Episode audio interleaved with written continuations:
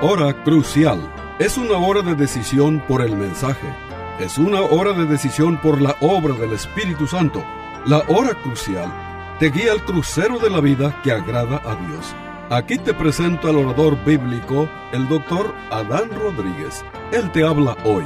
Y al fin de esta audición, si tú quieres, llámale al teléfono 956-289-3340. Repito, 956-289-3340. Disfruta la música y aquí te presento al orador bíblico, el doctor Adán Rodríguez.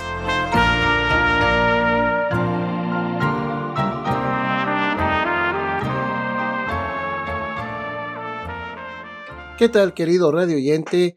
Eh, seguimos adelante con esta serie de mensajes sobre los siete yo soy en el Evangelio de Juan. Bueno, hoy continuamos con esta serie y hoy vamos a analizar la segunda gran afirmación que Cristo hizo acerca de sí mismo como es yo soy la luz del mundo. Y el texto que vamos a llevar adelante se encuentra en el Evangelio de Juan, en el capítulo 8 y el versículo 12. Realmente, estimado oyente, este es un texto maravilloso, realmente eh, dice estas palabras, este, dice el Señor Jesucristo, yo soy la luz del mundo. Y, y esta es una declaración asombrosa, porque cuando nuestro Señor Jesucristo dice yo soy, lo que él está diciendo es que él es Dios o él es igual a Dios en poder, gloria y, majestad. Él nos está diciendo que él es el Dios eterno ¿sí? El Dios que crió los cielos y la tierra, el Dios que con el poder de su palabra sustenta a todo el universo y sustenta nuestras vidas. Así que, eh, qué gran afirmación, yo soy. ¿Sí? El Dios eterno, el Dios inmutable, el Dios siempre autoexistente, el Dios autosuficiente. Pero, estimado oyente, Cristo dice este, yo soy la luz del mundo. El que me sigue no andará en tinieblas, sino que tendrá la luz de la vida. En este día, querido radio oyente, comenzamos con estas palabras de Jesús en este capítulo 8, versículo 12, donde hace una asombrosa afirmación, como ya lo hemos dicho, de sí mismo. Yo soy la luz del mundo. Cuando Jesús pronunció estas palabras sobre sí mismo, se estaba llevando a cabo la fiesta de los tabernáculos en Palestina. Durante esta fiesta se hacían eh, tiendas de, de palo, cuyo propósito era celebrar el éxodo, esos 40 años en que Dios guió al pueblo hebreo a través del desierto desde Egipto hasta la tierra prometida. En, esa fiesta de los tabernáculos se llevaba a cabo dos grandes ceremonias. Una de estas ceremonias era una ceremonia de agua, números capítulo 20, versículo 1 al 11.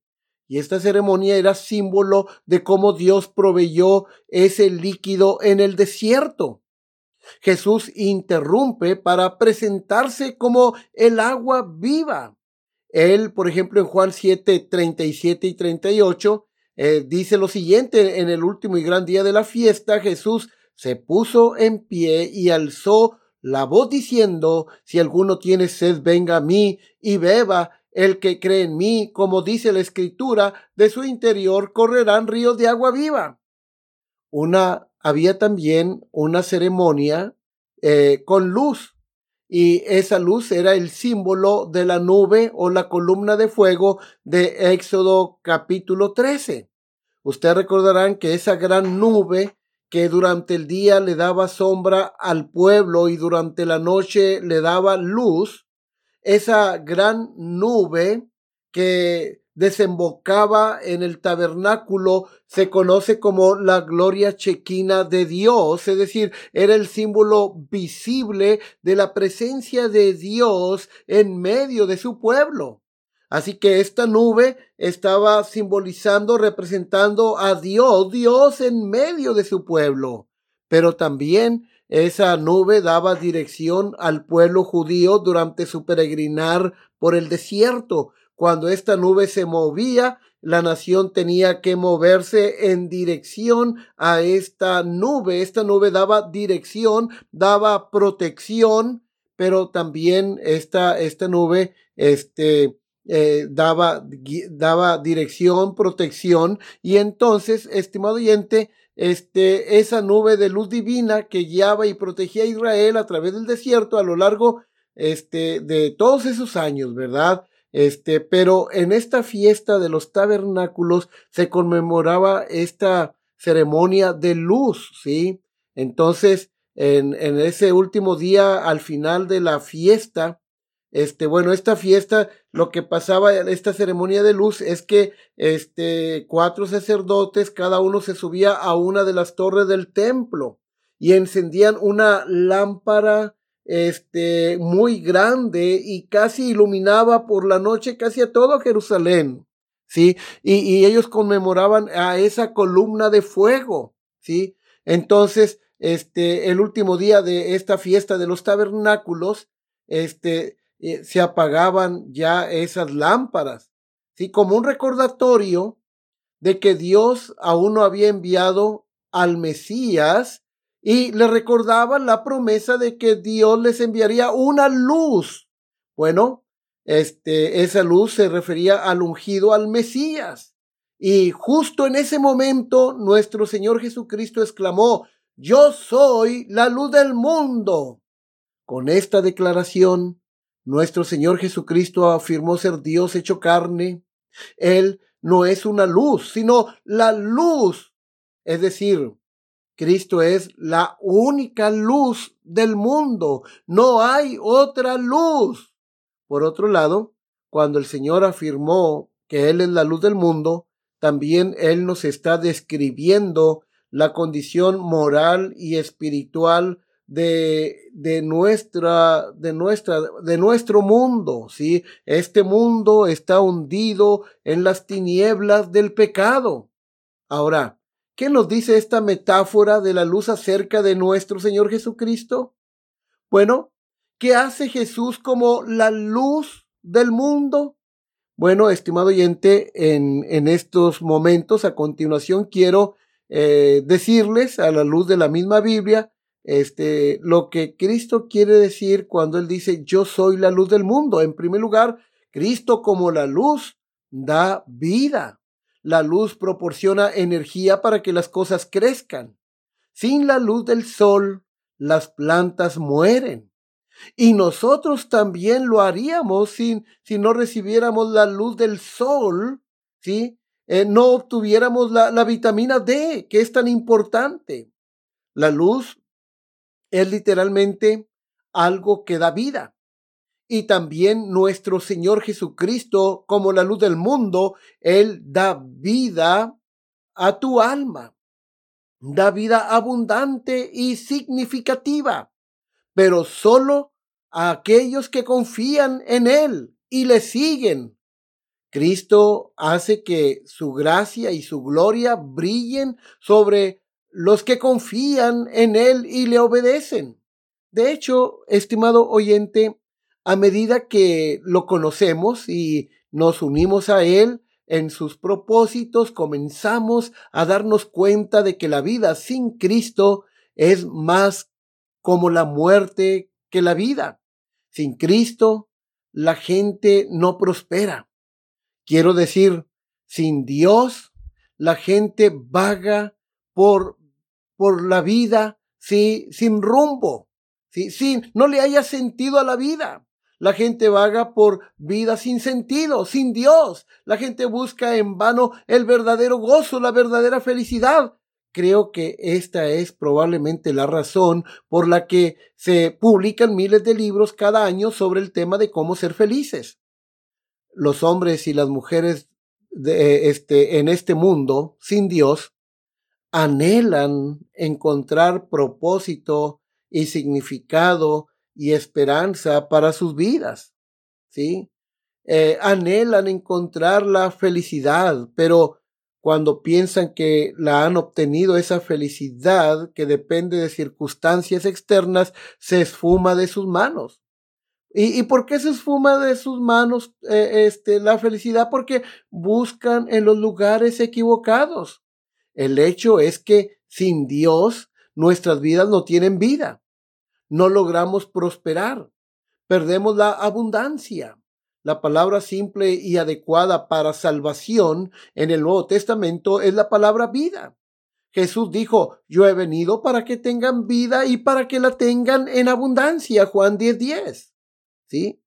Y también en 1 Juan 5:11 Cristo dijo, el que tiene el Hijo tiene la vida. El apóstol Pablo dice que Dios nos dio vida cuando estábamos muertos en nuestros delitos y pecados. Efesios 2:1. Como dice el apóstol Juan al principio de su evangelio en el capítulo 1, verso 4, hablando de Cristo, Juan afirma, en él estaba la vida, y la vida era la luz de los hombres. Es decir, nuestro Señor Jesucristo, estimado oyente, es la fuente de toda clase de vida, ya sea ah, vida eh, vegetal, animal o vida física y vida eterna. Número dos, una segunda cosa que hace la luz y que Cristo también hace es esto. La luz revela, ¿sí? La luz nos permite ver cosas que estuviéramos allí todo el tiempo, pero que estaban ocultas por la oscuridad. Déjame ponerlo de esta manera. La oscuridad o las tinieblas ocultan Oculta y la luz revela. De manera similar, similar, nuestro Señor Jesucristo, el Dios encarnado, hace brillar la luz de la verdad en nuestras vidas y cuando lo hace, vemos o entendemos cosas que de otra manera no veríamos ni entenderíamos.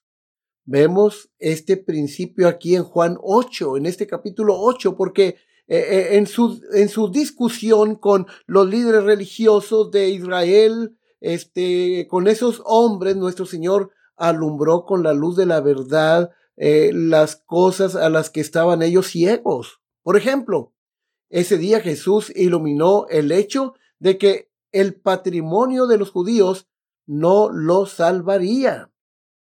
Ellos necesitaban una relación con Dios. El problema con estos judíos de los días de Cristo es que ellos eh, habían ido demasiado lejos en su admiración por su padre Abraham. Pensaban que Abraham era tan bueno que se había ganado el favor de Dios no solo para él, sino también para sus descendientes. Bueno, este Jesús estaba tratando de abrirles los ojos para que pudieran ver las faltas en su línea de razonamiento y, lamentablemente, hoy en día encontramos personas que están cegadas por este mismo razonamiento defectuoso. La gente dice, por supuesto que yo soy un cristiano. Nací en un hogar cristiano. Pertenezco a una familia cristiana.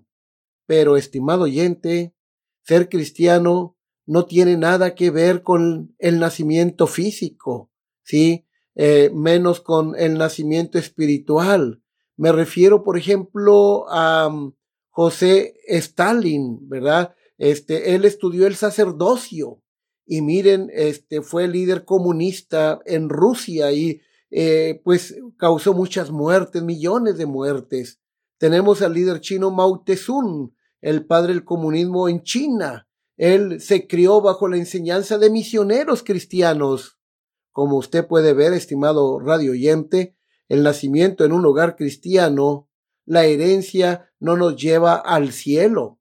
Mira lo que dice Juan capítulo 1, versículo 13.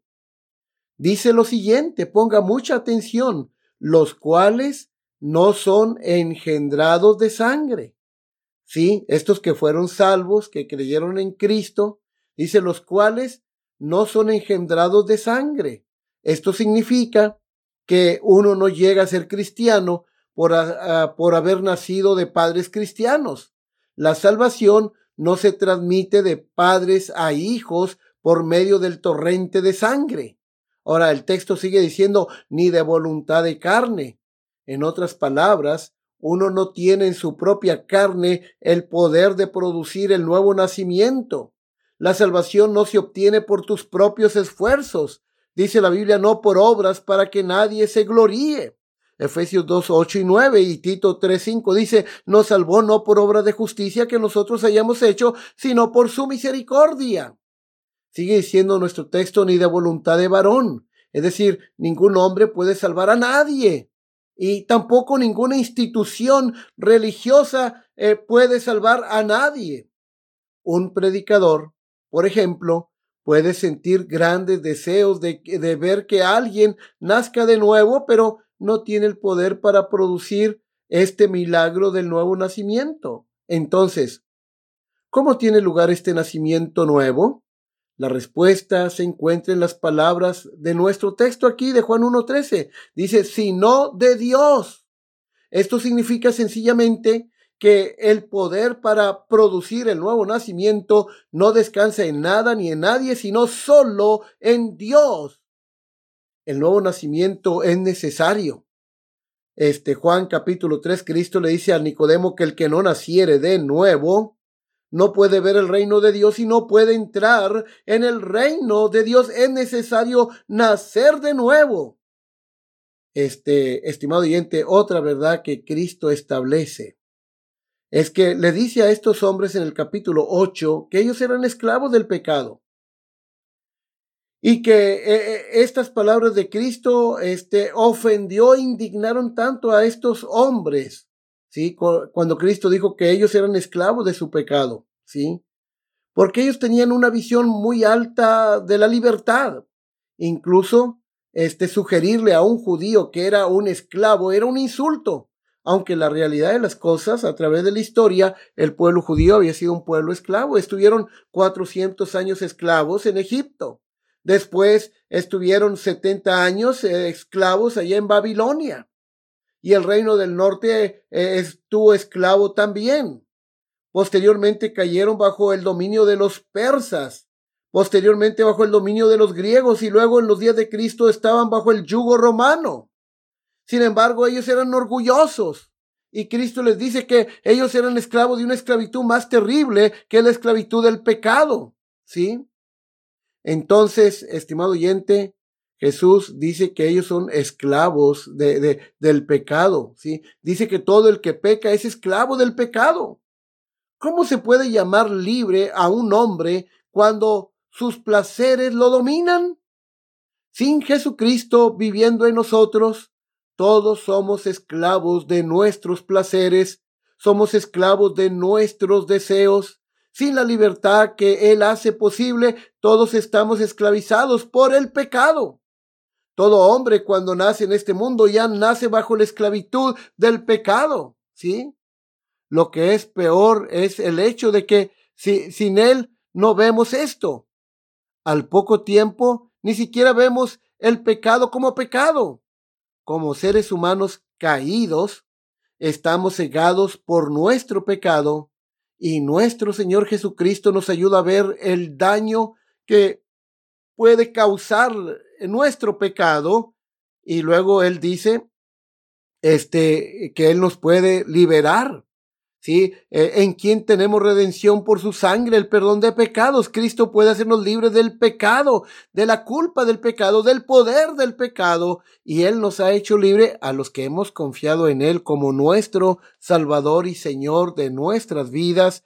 Él nos hace libres para que le amemos, Él nos hace libres para que le sirvamos, Él nos hace libres para que le obedezcamos, y no solo eso, nos hace santos y nos da un nuevo corazón, ¿sí? Que, que ama a Dios, ese corazón de carne, que ama a Dios, que se deleita en Dios, que ama las cosas que Dios ama, que aborrece las cosas que Dios aborrece. El que está en Cristo, nueva criatura es. Esto es lo que Cristo, como la luz, puede hacer, darte vida, vida espiritual, vida eterna a tu alma muerta. En tercer lugar, Aquí hay una tercera cosa que hace la luz y que hace Cristo como la luz. Él nos guía. Así como esta nube guiaba a la nación a través del desierto, Cristo es nuestro guía. Y esto es maravilloso, porque en este mundo de tinieblas, en este mundo caído, constantemente nos enfrentamos a decisiones para las que necesitamos orientación. La vida está llena de decisiones que literalmente te cambian la vida. Por ejemplo, ¿con quién me casaré? Otra gran pregunta, ¿qué carrera debo escoger? ¿Cómo criar a mis hijos? ¿Cómo llevarme bien con mi cónyuge? Constantemente nos enfrentamos a decisiones como quién debe votar, ¿sí? Lo que quiero decir, estimado oyente, es que sin Cristo Jesús, para guiarnos realmente, vagamos en las tinieblas, en la oscuridad del pecado, y en este texto, nuestro Señor Jesucristo promete ayudarnos con eso. Como dijo en el versículo 12, el que me sigue no andará en tinieblas, sino que tendrá la luz de la vida. Estimado oyente, ¿entiendes esta asombrosa verdad de Cristo? La luz del mundo está dispuesta y es capaz de guiarnos a ti y a mí él nos invita a tener una relación con Él, a través de la cual promete señalar qué camino tomar en cada intercesión del camino de la vida. Pero Cristo también, a través de su palabra, nos da grandes promesas para su pueblo. Isaías 58, 11 dice, Jehová te pastoreará siempre, y en las sequías saciará tu alma y dará vigor a tus huesos, y serás como huerto de riego, y como manantial de aguas cuyas aguas nunca faltan. Qué promesa de protección y eh, de, de, de, de, de proveer nos está dando el Señor de provisión. Volviendo a nuestro texto, estimado oyente, noten esta gran promesa de Cristo aquí en Juan 8:12. Dice Cristo, el que me sigue no andará en tinieblas. ¿Qué significa esto? Que si tú sigues a Cristo, que es la luz, tendrás poder sobre el pecado. No serás más un esclavo del pecado. El pecado ya no se va a enseñorear de ti. Y luego sigue diciendo nuestro texto esta gran promesa, sino que tendrá la luz de la vida. Esto significa un nuevo estilo de vida, que tú tendrás un nuevo estilo de vida, una nueva vida en Cristo. Podemos contar entonces con su presencia, con su protección y su guianza. Estimado oyente, déjeme le pregunto algo. ¿Ha experimentado usted la penetrante luz de Cristo en su vida? Entonces, Jesús es la luz del mundo, porque es la vida. Jesús es la luz del mundo porque Él revela nuestro pecado. Jesucristo es la luz del mundo porque Él nos guía y nos protege y nos da dirección. Y luego aquí hay una última cosa que mencionaré que Cristo como la luz hace. Jesús es la luz del mundo porque Él quita el miedo. Esta es una buena noticia para porque la vida en este mundo caído está llena de cosas que nos dan miedo. Por ejemplo, todos tenemos, tenemos uh, miedo a escuchar la palabra cáncer y parece que cada vez más personas eh, este, están enfermándose más de esta terrible enfermedad.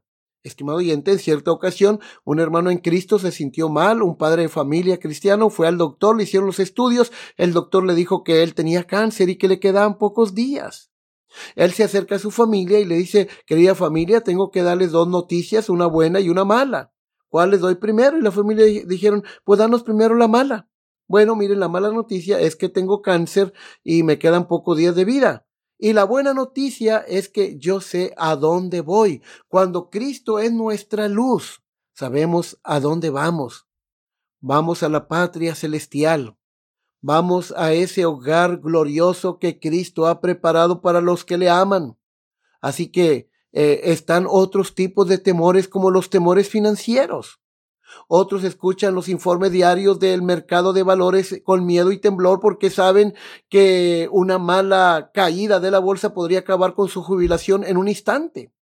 Por supuesto, esto sin mencionar el miedo que experimentamos cuando nos enteramos del último tiroteo en una escuela o el último tiroteo en un centro comercial o de un acto más de terrorismo en alguna parte del mundo. Estoy diciendo, estimado oyente, que este es un mundo aterrador el mundo en tinieblas y el, el, miedo es parte de la vida y como adultos todos anhelamos el consuelo, eh, este, eh, eh, pero Cristo es suficientemente grande y poderoso para darnos paz y seguridad, dirección y protección. Digamos que tú tienes grandes problemas financieros, no sabes cómo vas a resolverlos. Te preocupas por alimentarte a ti y a tu familia y no tienes trabajo. Bueno, Déjame te doy una gran promesa de Cristo que es verdad. Apropiate de esta promesa. Mateo 6, 25 y 26 dice, por tanto os digo, no os afanéis por vuestra vida, qué habéis de comer o qué habéis de beber, ni por vuestro cuerpo, qué habéis de vestir. ¿No es la vida más que el alimento y el cuerpo más que el vestido? Claro que sí. Mirad las aves del cielo que no siembran, ni ciegan, ni recogen en graneros y vuestro Padre Celestial las alimenta. ¿No valéis vosotros mucho más que ellas? Claro que sí. ¿Qué pasa si te preocupas por la guerra o los ataques terroristas o la violencia? Jesús dijo en Mateo 24, 6, y oiréis de guerras y rumores de guerras, y mirad que no os turbéis, porque es necesario que todo esto acontezca, pero aún no es el fin. Y aquí está el por qué no necesitas preocuparte por estas cosas. Mateo 14, 27 dice, pero enseguida Jesús les habló diciendo, tened ánimo, yo soy, no temáis. Mateo 28, 20, he aquí, yo estoy con vosotros todos los días hasta el fin del mundo. Y Juan 14, 27, eh, Cristo nos da una tremenda promesa. La paz os dejo, mi paz os doy, yo no os la doy como el mundo la da. No se turbe vuestro corazón, ni tenga miedo. Pero aquí está la gran conclusión de nuestro mensaje, estimado oyente. Nuestro Señor Jesucristo, como la luz del mundo, como el gran yo soy, Él es el Dios Todopoderoso. Él nos ama y nada, nada puede vencer eso. Nada puede quebrantar su amor por su pueblo. Como dice Pablo en Romanos 8, 35 al 39, que ¿quién nos separará del amor de Cristo? Nadie. Tribulación, angustia, persecución, hambre, desnudez, peligro o espada, como está escrito por causa de ti.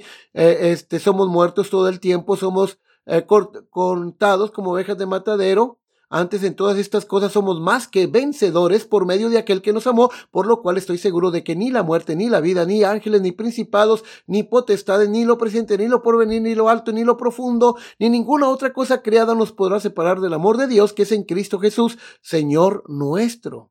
¿Qué nos dice este texto? Que Cristo, Él triunfa sobre todo lo que se nos presenta. Nada tiene el poder de separarnos del amor de Dios que es en Cristo Jesús, Señor nuestro. El hecho confortante y alentador es que, como dice el Salmo 27.1, Jehová es mi luz y mi salvación, ¿de quién temeré? Jehová es la fortaleza de mi vida, ¿de quién he de atemorizarme? Y Hebreos 13.6 dice, el Señor es mi ayudador, no temeré lo que me pueda hacer el hombre. Estimado oyente, con Cristo como la luz, como la luz más brillante que se puede imaginar, Jesús aleja las tinieblas del miedo de nuestras vidas. Él triunfa sobre cualquier cosa que nos cause miedo. Como dije antes, los judíos habían estado esperando al Mesías durante años. Esas personas habían caminado en la oscuridad, en las tinieblas durante mucho tiempo, pero cuando finalmente llegó la luz, la mayoría de ellos se perdieron. En este día, estimado oyente, algunos de ustedes pueden estar caminando en, en las tinieblas como estos judíos. Están, están viviendo, pero no realmente. Tu vida está más vacía que llena y anhelas más. Quieres dirección, quieres ayuda para lidiar con los temores de la vida y la muerte. Si eso te describe, por favor, escúchame. No te pierdas esta oportunidad. Amamos a menos que creas que yo soy, dice Cristo, eh, este, la luz del mundo. Si tú crees en Cristo como la luz del mundo, tú serás salvo, ¿sí? Serás salvo porque solo Cristo, estimado oyente, es nuestra única esperanza. Sí, eh, este, solo Él es la luz del mundo. Si tú crees en Él con todo tu corazón, estimado oyente, nunca más serás esclavo del pecado, tendrás un estilo de vida nuevo y tendrás dirección, tendrás guía, tendrás victoria sobre el mundo y sobre el pecado. Cristo afirma, yo soy la luz del mundo. El que me sigue no andará en tinieblas. Se despide la voz amiga del pastor Adán Rodríguez, eh, pastor por la gracia de Dios. Hasta la próxima de la serie. Que el Señor les bendiga ricamente.